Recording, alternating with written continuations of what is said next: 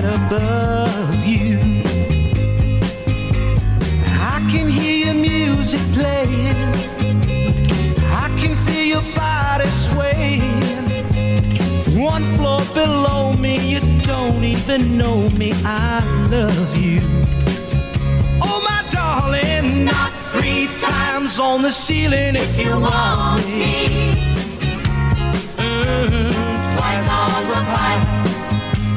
The answer is no.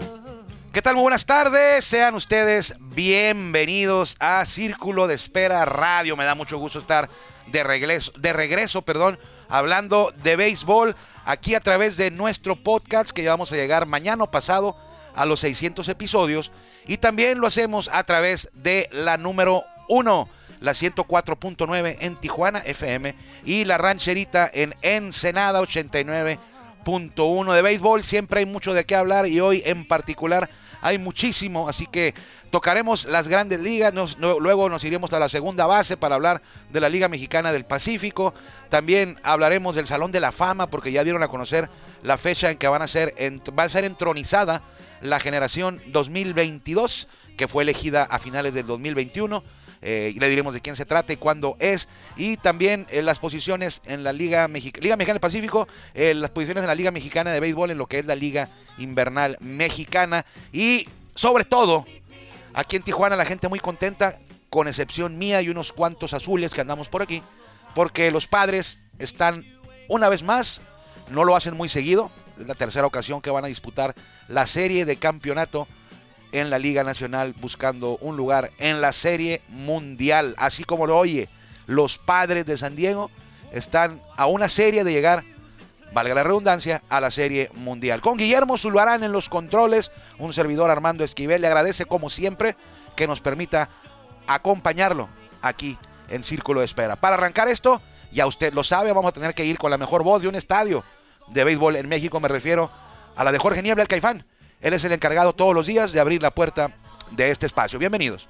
If the answer is no, I love you, I love you. oh my sweetness means you'll meet me in the hallway.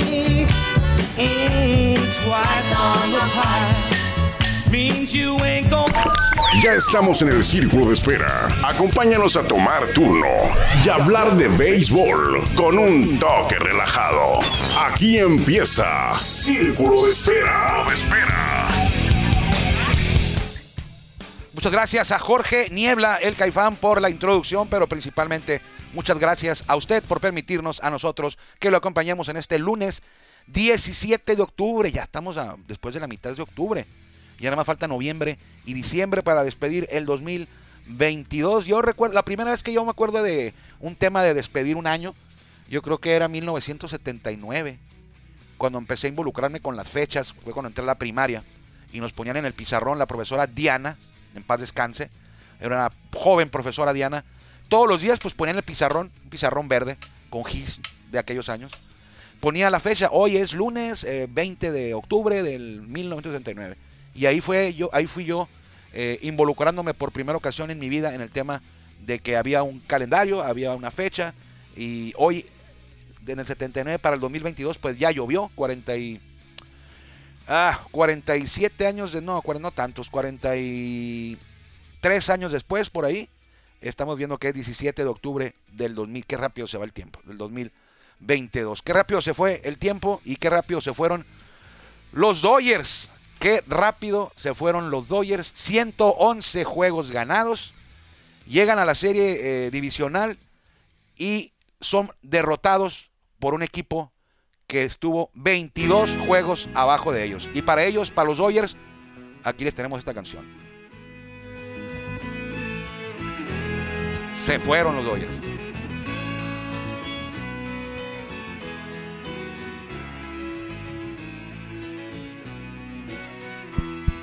Pu- Puedes seguir comentando en lo que Estamos en, el coro. en luto ahorita. Ayer se fue, Se fueron los Y, Dodgers. bueno, antier. tomó sus Antes. cosas y se puso a navegar. Adiós. El barco azul. Una camisa, un pantalón En cuatro juegos. y una En canción. cuatro No juegos. batearon nada, eh, los Dodgers. Nada. ¿Dónde irá? Yo, yo sentí que estaban en problemas, eh. Desde el segundo juego. Se despidió. Sobre todo cuando lo, cuando lo perdieron. Dije, este, no, no pude venir a trabajar porque le ofrezco una disculpa porque estaba un poco mal de salud. Pero desde que los Dodgers perdieron el segundo en Los Ángeles, Yo creo que por eso tampoco querías venir. aparte. Pero vamos a escuchar el pedazo este icónico ya. y se marchó. Y a su barco le llamó libertad. Y en el cielo descubrió gaviotas. Nos fuimos, nos fuimos, Memo, nos fuimos. Gracias a José Luis Perales, nos fuimos. Desde que los Dodgers llegaron a la serie a divisional y que pasaron los padres, eh, tuvimos ventaja a los Dodgers porque los padres quemaron a sus tres abridores, así lo decía yo, y les tocó a, a Dyers enfrentar, a nin- no le tocó enfrentar a ninguno de sus tres haces en el primer juego. Él les lanzó Mike Clevinger y los Dodgers ganaron. Y de hecho fue el único que ganaron porque luego vino Darvish en Los Ángeles y perdieron los Dodgers con Clayton Kershaw en la loma. Y ahí fue cuando dije, los Dodgers están metidos en un problemón. Van a ir a San Diego sin abridores porque ¿quién más iba a abrir? Gonzolín, o sea, no estaba Walker Bueller, estaba lesionado. Dustin May, eh, viene una, de una lesión de la Tommy John. Tony, Tony Gonzolín, eh, primer año bien como novato, eh, fue al juego de estrellas, pero también estaba, tenía días que, tenía meses que había estado fuera de circulación, acababa de regresar. Entonces, desde ese día, cuando Dodgers pierde el segundo juego en Los Ángeles, dije, están metidos en un problemón los Dodgers. Si, si esta serie fuera a 4 de 7 juegos. Nos meten cinco, Memo, los padres. y si fuera seis, nos meten seis. No tra- o sea, ganaron 111 juegos los Dodgers, pero no llegaron bien parados a, lo- a la ronda de playoff. Dos abridores, no, con dos abridores no ibas a ir a las, no ibas a ganar la serie mundial. Ok. Julio Urias y Clayton Kershaw. A tu pregunta, si los padres o la serie hubiera sido ganar cuatro, los, ma- los Sí. padres le meten el otro. Ayer se lo hubieran metido el otro. O sea, Yo- ya. Pero bueno, para mí influyó mucho que sí ganaron el sábado. Porque yo creo que si hubieran perdido el sábado, se iban. Ah, no, sí. Sí, ese juego del, del- fue el sábado. Sí. El sábado fue clave. Yo decía, si Pat Dyer le logra ganar a, Joe Musgrove y em- empatan la serie y se va a Los Ángeles, ahí otro gallo hubiera cantado. El hubiera no existe. Pero Dodgers iba a ir ahí sí mejor parado. Porque Dyer iba a ir con Julio Urias. Hubieran jugado ayer con Julio Urias en Los Ángeles. Y los padres hubieran tenido que haber eh, recurrido a un bote salvavidas llamado Mike Levinger, el, el Sunshine, que pues le dieron los Dodgers en el primer juego. O haber tenido que utilizar también a, no sé, a Darvish eh, con menos días de descanso. Entonces, pues bueno, ahí el bullpen de los Dodgers, ya no quiero ni recordar eso, ¿eh? ya no quiero acordarme de lo que pasó. Pero sí, los eh, Dodgers, ahí está Nelly muy contenta por allá, ganaron los padres, pero bueno, eh, no quiero acordarme más de eso, ya pasaron los padres. pues yo le voy ahora a los Phillies, se me hace que los padres le van a ganar a los Phillies. Si le ganaron a Dodgers, pues creo que le pueden ganar a Phillies, ¿no? Entonces parece ahora que el favorito es... Y fíjese usted, avanzaron seis equipos a playoff y los que están vivos son el sembrado número 5 y el sembrado número 6. Ahora resulta que el sembrado 5 es San Diego y tiene la ventaja de localía siendo el 5. Porque, ¿Por qué? Porque ya se fue el 4, ya se fue el 3, ya se fue el 2 y ya se fue el 1. Los Bravos eran el 2, los Dodgers eran el 1 y ya en paz descansan los dos. Y en la Liga Americana los Yankees están en riesgo. Astros avanzó sin problemas. Descansó la primera ronda, enfrentó a Marineros en la segunda etapa, eh, caminó tranquilo, los barrió en tres juegos y están esperando rival, los Astros de Houston, que saldrá del será el ganador del quinto juego que se va a disputar hoy en el Bronx, en el estadio de los Yankees, donde Aaron Judge y compañía se van a medir. ¿A, a quién se van a medir? Ah, ya se cambió el nombre, a los guardianes, no de la Bahía, a los guardianes de Cleveland, los que eran los indios, eh, van contra Yankees, el que gane va contra Astros. Eh, yo voy Phillies porque estoy aquí de ardilla, no quiero que ganen los padres, porque me dieron mucha carrilla eh, el fin de semana, que ganen los Phillies, pues no van a ganar los Phillies, van a ganar los padres. Pero, ¿tú quién le vas, Nelly? Padres. Ah, igual que mi, mi papá fue el, sal- el- el salado, ¿eh? Gracias, papá. Qué bien, ¿eh? Mi papá echándole porras a los padres. Mi papá es padre, desde siempre. Desde que yo era chico, me acuerdo que mi papá ve el béisbol, ve o lo escucha, pero no se los pierde. Le encuentra ahí, no sé dónde, pero le encuentra el juego. Y él le va a los padres siempre. Recuerdo una, una ocasión, mi hermano le va a los Bravos de Atlanta. Y en el 98, los padres estaban jugando contra los Bravos. Estábamos trabajando en la imprenta ahí con mi papá. Estaba eh, mi papá, estaba mi hermano Ezequiel, el flaco de la trova, estaba Abraham, mi hermano, que le va a los Bravos, y estaba su servilleta, trabajando ahí en las, en las máquinas eh, ABD, Offset, eh, imprimiendo instructivos para la Hasbro, en aquellos años que trabajaba la imprenta para la Hasbro, hacíamos los instructivos de, de todos los juguetes Hasbro, y estábamos escuchando el juego, creo que estaba Eduardo Ortega ya, estábamos escuchando el juego de Padres contra Bravos en la serie de campeonato. Y mi hermano es bravo. Es bravo porque le va a los bravos y es bravo de, de carácter también. Entonces, pues ganaron los padres, eliminaron a los bravos, pero ni mi papá, ni mi hermano Ezequiel el Flaco, ni yo nos atrevíamos, no es que no nos atrevíamos, no iba a pasar nada, ¿no? Pero no queríamos festejarle enfrente a, a Abraham. Yo le voy a los Dodgers, pero cuando padre estaba en playoff, Dodgers ya estaba eliminado. Entonces ahí tomé partido y me, cargué con los padres. Y que padre le pega al favorito Bravos con Toy Small, Glavin y este eh, Maddox. Los eliminan. Los padres traían a Kevin Brown en ese año. El Chamo Hernández también andaba ahí. Los eliminan, pero ahí en la imprenta hubo silencio sepulcral. Nadie festejó nada. Así como que, ah, bueno, pues ya se acabó el juego. Por respeto a, a- nuestro, a, mi hermano. Que no se fuera a molestar. Andaba muy molesto, andaba muy enojado. Y si nos ponemos a festejar, pues peor. Entonces, eh, él ya cuando acabó el juego, pues lavó la máquina ahí, la, la la, la máquina de imprenta, y se fue.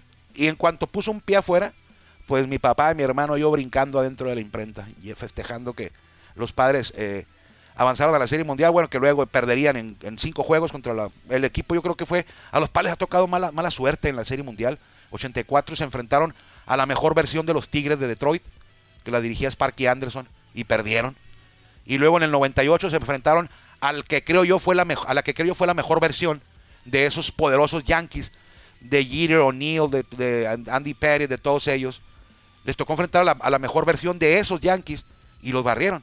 O sea, Párez ha jugado, ha disputado ocho juegos de Serie Mundial y solamente ha ganado uno, que le ganó, fue el segundo de la serie contra Tigres en el 84, lo ganaron ahí en el, en el ya desaparecido, derruido Jack Murphy Stadium. Pero ahora pues ya le voy a, yo le voy a los Phillies. Yo le voy a los Phillies porque no quiero ver campeón a, ¿sabes por qué le voy a los Phillies nomás? Porque está Manny Machado, con, me, cae, me cae malísimo Manny Machado. Ah, yo creí que por el Philly fanático. No, no, buena parte, pero me cae muy mal ese señor, Manny Machado. No lo conozco, pero no, no me gusta.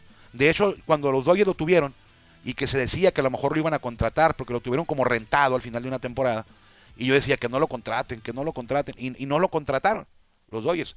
Algo le vieron que no les gustó a los Dodgers y pues no, nomás fue Dodger en ese, en ese recta final de temporada y los playoffs que los Dodgers tampoco, pues no ganaron. Ya es una costumbre reciente que los Dodgers llegan como número uno, eh, arrasando en, en temporada regular y se llegan los playoffs y pues para atrás los fielders, no hay nada. Y así están ahorita los Dodgers que llegaron, eh, pues no llegaron en su mejor momento a los playoffs, eh, afectados por lesiones de, pues nomás tenían lesionado a Walker Buehler, imagínense usted.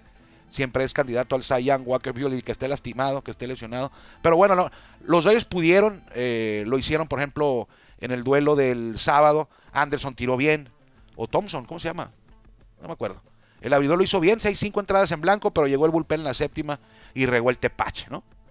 Un racimo de cinco carreras, los padres le dieron la vuelta en la séptima entrada y ya nada más pudieron hacer los dirigidos por Dave Roberts y, mucha gente enojada, que los, eh, colegas míos, eh, amigos, aficionados que le van a los Dodgers pidiendo la cabeza de Dave Roberts. Yo creo que es el- no es el, el- el culpable más grande de esta, debacle, de esta nueva debacle de los Dodgers en la postemporada. Así que hoy Yankees Guardianes para enfrentar, el que gane ahí va a enfrentar a los, Astros de Houston y en la Nacional mañana en San Diego va a ser la locura, ¿eh? Y más porque son favoritos los padres. O sea, sí, sí tienen eh, oportunidad, gran oportunidad de estar en la serie mundial. Ahora en los playoffs nos toca eso siempre. Los equipos favoritos no, no, no llegan, no ganan. Hay secuela que, que los Bravos el año pasado, que los Nacionales en 2019, que los Marlins dos veces, que los Arizona Diamondbacks también. Entonces, eh, ya estamos dando cuenta que, al igual que en la Liga Mexicana del Pacífico, en, la, en grandes ligas el, el récord de temporada regular no sirve nada más que tres cosas, como decían por ahí. Para nada, para nada y para nada. Así les fue a los Dodgers. Así les fue a los Bravos. Los Astros están bien y avanzaron. De hecho, ahora, ya que no están los Dodgers, ya que no están los Bravos, pues el favorito de muchos y de un servidor, eh, no digo que yo le vaya a ellos, pero ¿quién es el favorito para ganar la Serie Mundial, aunque te da falta una instancia, pues son eh, los Astros de Houston y con la mano en la cintura me atrevo a decirle que son los favoritos. Así no, a tope de cabeza rápido, sin analizar nada, eh, son los favoritos. El número, el mejor récord en la Liga Americana, eh, una rotación de miedo que lo hizo bien en esta primera ronda, descansó, jugó nada más tres, descansó la primera ronda, en la segunda ronda nada más tres jueguitos y despacharon, bueno, en un juego de 18 entradas, ¿no? Se echaron a los marineros 1 a 0 en 18 entradas. Así que son los favoritos, pero ya nos hemos dado cuenta que aquí lo de que favoritos no sirve para mucho. Entonces, mañana Padres Phillies en la serie de campeonato de la Liga Nacional y el miércoles arrancará en la Liga Americana con eh, Astros de Houston enfrentando a quien gane hoy entre Guardianes de Cleveland y los Yankees de Nueva York. Así están las cosas ya en esa instancia en eh, grandes ligas. Eh, una noticia del, del, fin de semana, pero ya que no estuve yo por aquí, no estuve desde el martes, eh, martes, miércoles, jueves y viernes, y hasta hoy estamos de regreso. Y en esos días se anunció, el Salón de la Fama del Béisbol Mexicano anunció que la ceremonia de gala de entronización de ingreso a los nuevos integrantes, los nuevos inmortales, se llevará a cabo el próximo 10 de noviembre. ¿En qué cae, Guillermo, 10 de noviembre? Rápido. En 10 de noviembre. 10 de noviembre. Cae nada más y nada menos que. Ya lo vi. En jueves. O sea que no, que no voy a ir, porque es jueves. Estamos trabajando. No, no vamos. ¿A dónde? Al Salón de la Fama. Ah. ah. El Salón de la Fama del Béisbol Mexicano está en Monterrey, en el Parque Fundidora. Si usted un día va a Monterrey, eh, apúntelo ahí. Apunte ahí la dirección, no la dirección, no, pero apunte ahí al Salón de la Fama en Parque Fundidora. Muy bonito. Eh, creo que cobran por ahí de 50 pesos. Y la verdad vale la pena. Si usted, si usted está escuchando este, este, este programa, este espacio, quiere decir que le gusta aunque sea un poquito el béisbol. Y si va a Monterrey y tiene tiempo, dése una vuelta ahí, inviértale unas dos horas. Parque Fundidora, ahí está el recinto de los inmortales, flamante recinto de los inmortales, el Salón de la Fama del Béisbol, que el jueves 10 de noviembre del 2022 tendrá su ceremonia de entronización. Van a ingresar nuevos miembros, nuevos inmortales, en las figuras de, échele usted oreja aquí, pare oreja, como dicen por ahí, Isidro Márquez, el Chilo Márquez, el hombre que tiene más salvamentos en la Liga Mexicana de Béisbol y en la Liga Mexicana del Pacífico. Matías Carrillo, el Coyote, también va a ser entronizado al Salón de la Fama. Ellos ya fueron elegidos, es la ceremonia de ingreso nada más la más importante, ¿no? No, no digo nada más. Vinicio Castilla. Usted ha escuchado hablar de Vinicio Castilla, ¿no? Pues es el tipo con más, el mexicano, el nacido en México, con más hits, más cuadrangulares en, las grandes ligas. Vinicio Castilla que hizo, hizo su historia, la mayoría de su historia con los eh, Rockies de Colorado. José Luis El Borrego Sandoval también va a estar en la ceremonia, va a ser eh, ingresado al cielo del béisbol mexicano el Borrego Sandoval. Eduardo Jiménez, el tijuanense, el zurdo Jiménez, algunos le dicen eh, Tintán. Eh, él nada más le gusta que le digan Tintán, así me lo dijo una vez, sus amigos. Quienes no son sus amigos, o sea, no. Entonces, si usted ve, si usted a Eduardo Jiménez, pues dígale Lalo o dígale zurdo, pero no le diga Tintán, no le gusta, solo sus amigos. Eh, Barney Cerrel también va a ser ingresado y el periodista colega Jorge Menéndez, al que le decían el squeeze play. Todos ellos estarán siendo entronizados el jueves 10 de noviembre al Salón de la Fama del Béisbol Mexicano, ahí con el ingeniero Francisco Padilla, es el presidente de este recinto. Eh, se, hicieron, se hicieron votaciones, la gente, el comité elector del Salón de la Fama en meses pasados, y estas, estos nombres son los que van a, ser, van a ser entronizados. Eh, Isidro Márquez, Matías Carrillo, Vinicio Castilla, José Luis El Borrego Sandoval, Eduardo, Eduardo Jiménez el zurdo, Barney Cerrel y en el, inolvidable eh, pluma de Jorge Menéndez. El 10 de noviembre, si anda en Monterrey, pues dése la vuelta por allá. Eh, está buena. Eh, ¿Lo dejan estar abierto al público? Creo que sí. Creo que sí se abierto al público la ceremonia. Pero si no está usted en esas fechas, vaya, dése la vuelta, conozca el Salón de la Fama. está muy bonito. Está muy bonito, entretenido vale la pena, si a usted le gusta el béisbol, conocer este, este recinto. ¿Qué pasó, Guillermo, aquí con los controles? Nada. Bueno. Ya inició la Liga Mexicana del Pacífico, no tuvimos tiempo de hablar de eso porque no vine, está complicado así. Eh, ya se jugó eh, las series inaugurales, los juegos inaugurales a visita recíproca y también la primera serie ya formal en este circuito de béisbol invernal mexicano que eh, desde hace tres años cuenta con 10 socios, con 10 equipos. Le iba a dar a conocer la, las tablas de posiciones, pero pues es lo que menos importa, fíjate. En la Liga Mexicana del Pacífico, y en la Liga Mexicana del Pacífico es lo que menos importa. Y en cualquier liga, cuando apenas van cinco juegos de un calendario, en este caso como de 60, 70, pues no, no te dice nada una, una tabla de posiciones con cinco juegos disputados. Pero bueno, igual, igual se lo vamos a, dar a conocer. Los Venados de Mazatlán y los Naranjeros de Hermosillo arrancaron a, en buen ritmo. Cuatro ganados, un perdido los Venados, igual que los Naranjeros de Hermosillo. Los Venados agarraron de, de sparring a los pobres charros de Jalisco y en cinco juegos metieron cuatro. Entonces, en primer lugar los Venados con los Naranjeros de Hermosillo. Águilas de Mexicali tiene marca de 3-2, al igual que Algodoneros de Guasave, tres ganados, dos perdidos, los emplumados y también los, eh, los cotonetes de Guasave, Algodoneros. Mayos de Navojoa, eh, Cañeros de los Mochis, Tomateros de Culiacán, Yaquis de Obregón y Sultanes de Monterrey iniciaron con dos ganados, tres perdidos, dos y tres. Todo ese pelotón de Mayos, Cañeros, Tomateros, Yaquis y Sultanes. De hecho, los Sultanes arrancaron con tres derrotas, pero ayer ganaron dos, dos veces a Mexicali en Mexicali. Pero iban 0-3 ayer en la mañana y ahora van dos ganados y tres perdidos. Y los Charros de Jalisco, ya le decía yo que eh, un triunfo nada más por cuatro reveses de los Venados de Mazatlán. Eh, no los veo, no puedo ver los juegos porque eh, pues no tengo el, Sky, que es el que por los, donde los pasan.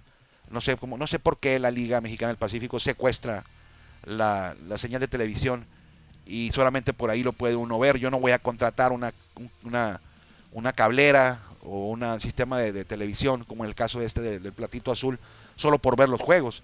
Entonces yo tengo la cablera que tengo de años y no la voy a cambiar para ver los juegos de la Liga Mexicana del Pacífico. Así lo he hecho estos años y así lo voy a seguir haciendo. Entonces no los puedo ver, los juegos. O tiene uno que pagar para verlo por, por internet también en tu computadora o en tu celular, cosa que tampoco pienso hacer.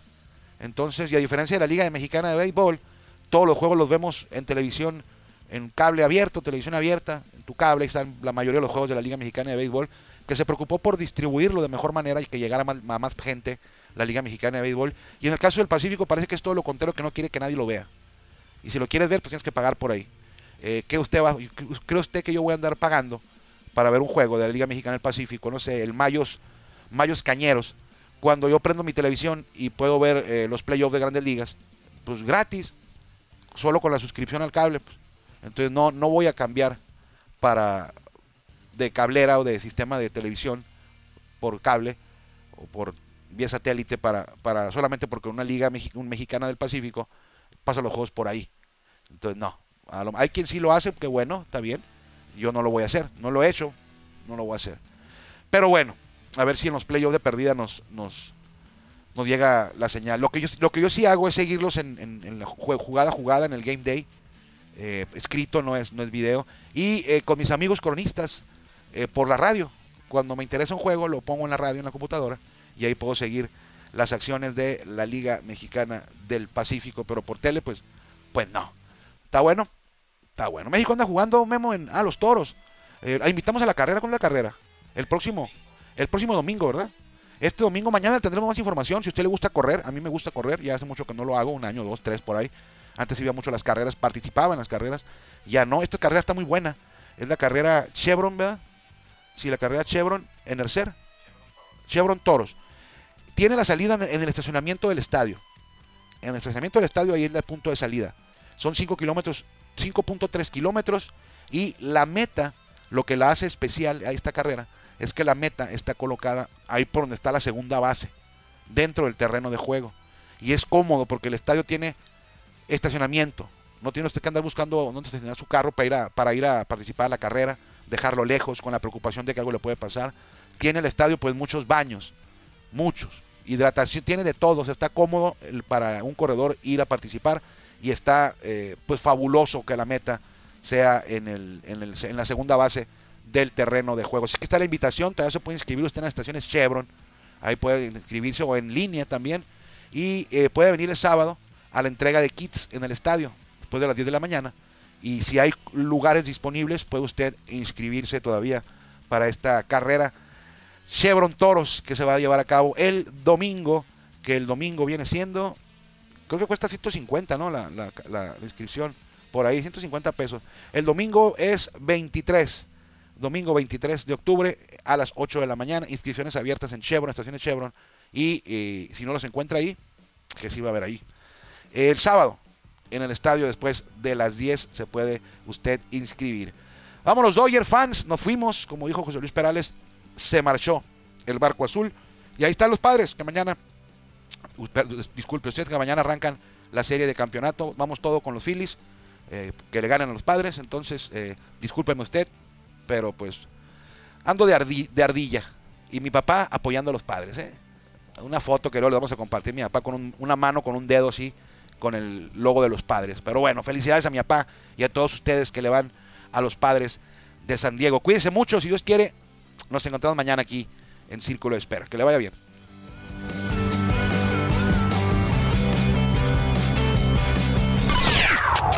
Gracias por acompañarnos en Círculo de Espera. Nos escuchamos próximamente. Círculo de Espera.